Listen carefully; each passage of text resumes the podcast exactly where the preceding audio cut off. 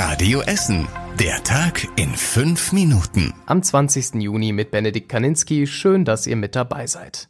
Wassermassen auf einer überschwemmten Liegewiese, umgestürzte Bäume und ein völlig zerstörtes Schwimmbecken. So sah es im vergangenen Sommer an der Ruhr in Steele aus. Das beliebte Freibad konnte seitdem nicht mehr genutzt werden.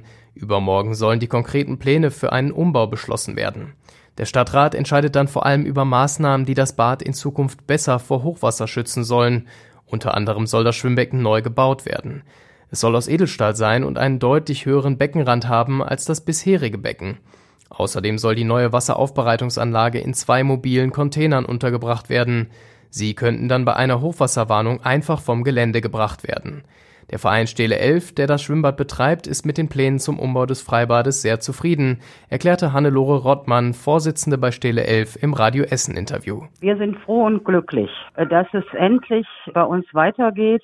Das Hochwasser hat uns natürlich sehr zurückgeschmissen, aber was jetzt passiert, das Becken so toll zu machen, dass wir hoffen, bei keinem Hochwasser mehr in Gefahr zu laufen. Zur nächsten Saison im kommenden Sommer soll das Freibad Stele wieder aufmachen.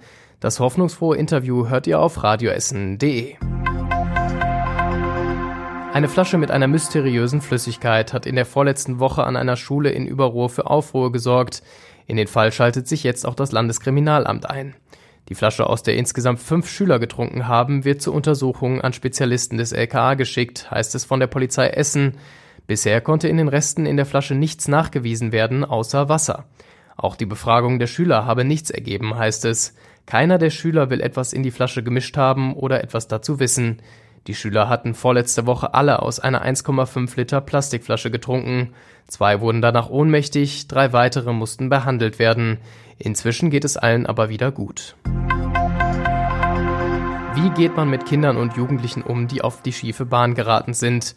Bei uns in Essen soll das Haus des Jugendrechts diese Frage beantworten und ist dabei offenbar weiter erfolgreich. In dem Haus werden junge Intensivtäter betreut. Sie fallen immer wieder wegen Raub, Diebstahl und Körperverletzung auf. Knapp die Hälfte von ihnen hat nach der Betreuung in Rüttenscheid keine Straftaten mehr begangen, heißt es.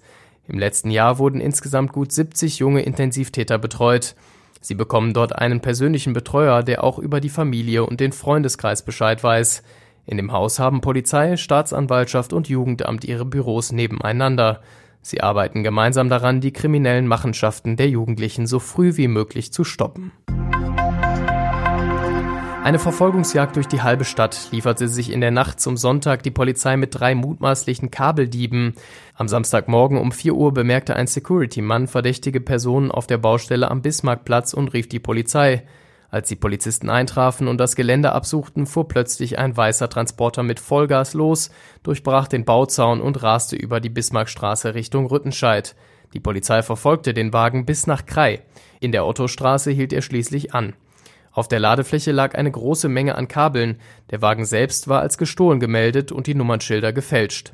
Der Fahrer und zwei Mitfahrer wurden vorläufig festgenommen. Und das war überregional wichtig. Die Beschäftigten in der Metall- und Elektroindustrie sollen wegen der hohen Inflation deutlich mehr Lohn erhalten. Die IG Metall will in der Tarifrunde sieben bis acht Prozent mehr Geld fordern. Eine entsprechende Empfehlung hat der Gewerkschaftsvorstand heute beschlossen. Und zum Schluss der Blick aufs Wetter. Am Abend gehen die Temperaturen langsam runter und es kühlt auf 10 Grad in der Nacht ab.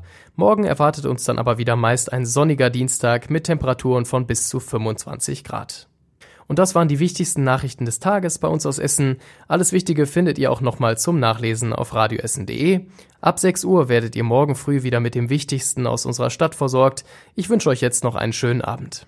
Das war der Tag in fünf Minuten. Diesen und alle weiteren Radio Essen Podcasts findet ihr auf radioessen.de und überall da, wo es Podcasts gibt.